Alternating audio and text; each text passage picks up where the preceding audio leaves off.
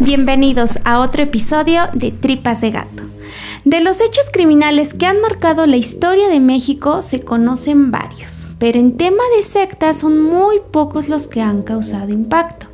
La siguiente historia puede que sea recordada por algunos, pero para ellos y los que nunca la han escuchado, este es el caso del Templo del Mediodía en Tijuana. El contenido de este podcast está basado en investigaciones públicas. Los datos que aquí se presentan pueden ser encontrados en carpetas de investigación de las autoridades o en bibliografía de libre acceso. Nunca se presentarán datos que vulneren la integridad de las víctimas. Todo ocurrió en la colonia Mariano Matamoros en Tijuana un 12 de diciembre de 1990. Aunque se habla de algunas personas involucradas, de pocas se tienen datos específicos, principalmente de la figura central del caso. Hablamos de Federico Padres Mejía, un hombre de 62 años que tenía pocos meses de haber llegado a Tijuana, ya que residía en Estados Unidos. La mentalidad de Federico era la típica de un líder con ansias de ser venerado con un único propósito difundir la palabra religiosa que él había creado, ya que aseguraba hablar con Dios. Su capacidad de convencimiento logró capturar la atención de un grupo de personas que en su mayoría eran adultos y que a su vez arrastraron a sus hijos menores a este grupo, creado por él, y que llevaba por nombre el Templo del Mediodía. El objetivo del culto era alcanzar el contacto con el Espíritu Santo, pues éste los ayudaría en sus problemas, pero también tenían que a la Virgen de Guadalupe, a San Miguel y a un Dios representado en una imagen no humana impuesta por el propio Federico. Las reuniones se realizaban en la casa que él rentaba. Esta pertenecía a Gloria, una mujer madre de una joven de 19 años llamada Ana, quien también vivía con ellos pero no compartía la creencia de su madre, pues Gloria también era parte del culto de Federico. Los encuentros ocurrían a partir de las 6 de la tarde. En estos solían poner velas e incienso alrededor de imágenes religiosas mientras los seguidores cantaban y oraban. Dentro del ritual debían consumir un té que Federico hacía para que todos los miembros lo bebieran y untaran en su pecho. No se sabía de qué estaba hecho, pero se dice que solía ocasionar somnolencia hasta llegar a un trance para ponerse en contacto con Dios. Esto se hacía con puertas y ventanas cerradas con llave. También había ocasiones en las que compartían comida unos con otros como parte de los rituales. Durante todo el tiempo que duró la secta, el cual se desconoce con exactitud, Federico se encargó de hacerle saber que el día esperado para su encuentro con Dios estaba a punto de llegar y que tenían que estar juntos para lograrlo. Esto supuestamente sucedería el 12 de diciembre de 1990. Algunas personas por miedo prefirieron evitar este encuentro sin saber que tal decisión literalmente les había salvado la vida, a comparación de las que creyeron en las palabras de Federico. La tarde del 12 de diciembre, Federico recibió a los miembros del culto que creían en el encuentro con Dios. Menores y adultos hicieron lo de costumbre, orar, cantar, comer y beber el té. Luego, en una sartén, Federico colocó hierbas y sales que comenzaron a llenar de humo el cuarto donde estaban todos reunidos, entre velas e imágenes religiosas. Después de un rato, los ánimos cambiaron por completo. La euforia de las personas se desbordó entre gritos, llanto y cantos. Esto llegaba a confundirse ya que no se sabía si pedían ayuda o estaban alegres, hasta que una por una de las personas concentradas ahí comenzaron a caer mientras sacaban espuma por la boca y nariz, quedando inconscientes en el suelo. Federico solo dijo que no temieran, pues lo que estaban sintiendo era normal y que todo iba a estar bien. En el momento en que todo esto pasaba, la hija de Gloria se encontraba fuera de casa, pero a su llegada notó que la puerta estaba con llave, mientras del otro lado Federico le decía que no podía entrar porque estaban en medio de un ritual y dos hombres estaban en trance. Ana, acostumbrada a esto, tuvo que pasar la noche en la calle, pero ese ritual parecía distinto al acostumbrado, ya que los gritos y rezos se escuchaban muy fuerte, más de lo normal, y estos eran tan claros que aseguró que un hombre gritaba que el diablo ya no iba a existir mientras Federico le decía que no tuviera miedo. La sesión duró algunas horas y dio fin alrededor de las 3 de la mañana, cuando todas las personas quedaron inconscientes en el suelo. Y aunque se pensaba que nadie iba a tener conocimiento de lo que ahí había pasado, fue todo lo contrario. Un hombre llamado Felipe días atrás estaba siguiendo al culto, pues los acusaba de haberse llevado a su madre y a su hermana pequeña. Así fue como llegó a dicha casa alrededor de las 7 de la mañana. Insistió en que alguien le abriera la puerta, pero al no tener respuesta se asomó por una ventana y alcanzó a ver a personas tiradas en el piso pensando que tal vez su ritual aún seguía en pie, así que se marchó. Después de unas horas, volvió, para darse cuenta que todo seguía exactamente igual. Esto lo alertó, pues nadie le respondía. Además, se dio cuenta que ahí tiradas estaban su madre y hermana. Inmediatamente corrió a pedir ayuda con los vecinos, porque todo parecía indicar que las personas estaban sin vida. Uno de los vecinos que lo auxilió dijo lo siguiente. Aquí llegó un joven bien temprano, muy alterado, y le pidió a mi pariente que lo llevara a la delegación porque tenía una camioneta. Cuando le preguntamos para qué, nos dijo que habían muertos en la casa. Cuando la policía llegó al lugar, tuvieron que derrumbar la puerta. Al momento de entrar, notaron un fuerte olor a gas y ácido, que solo de olerlo causaba náuseas. Después de ingresar, la escena que vieron era aterradora. Habían cuerpos tirados con espuma en la boca.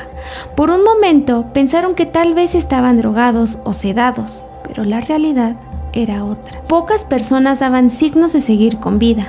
Alrededor de los cuerpos se encontraron regados folletos en los que estaba el nombre del culto. La posición en cómo quedaron los cuerpos era peculiar. Todos estaban dentro de un cuadro hecho de lazo con 13 nudos, con una distancia de un metro entre cada uno de ellos, mientras que en el centro, como si se tratara de una alabanza, habían imágenes religiosas y una en particular un ser extraño. También hallaron grabaciones registradas en cassettes donde quedaron plasmados los rituales realizados en Estados Unidos. Se dice que uno de estos había capturado el reciente ritual donde se escuchaba la voz de una niña que decía lo siguiente.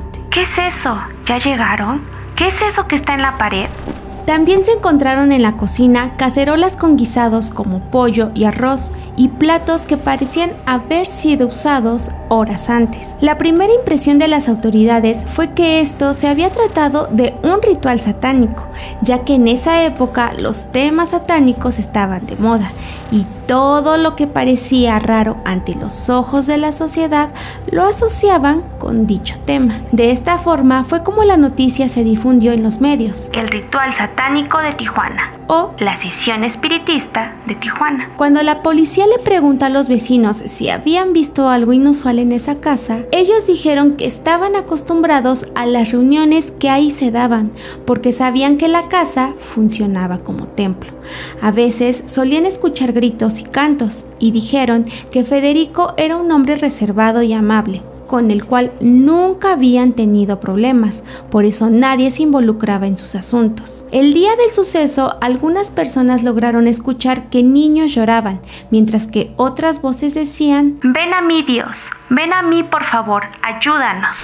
Para este momento la policía estaba segura de algo en esa casa se había cometido un crimen, pero no tenían en claro si esto podría haberse tratado de un suicidio colectivo o las personas habían sido engañadas para que tomaran algo. El comandante a cargo, Jaime Sanfierro, dijo que no se iban a adelantar a dar declaraciones sin tener las necropsias para saber la causa real de las muertes, ya que tal vez o esto se trataba de envenenamiento por la comida o de la bebida que habían tomado. Tan solo días después, la versión cambió y la policía declaró, según sus investigaciones, que los seguidores habían bebido por error alcohol industrial, pensando que era ron, pero entonces, ¿pretendían darle alcohol a los niños también? Por donde quisieran ver el caso, no había duda que aquí se había cometido un delito y añadieron que en el culto había más personas involucradas,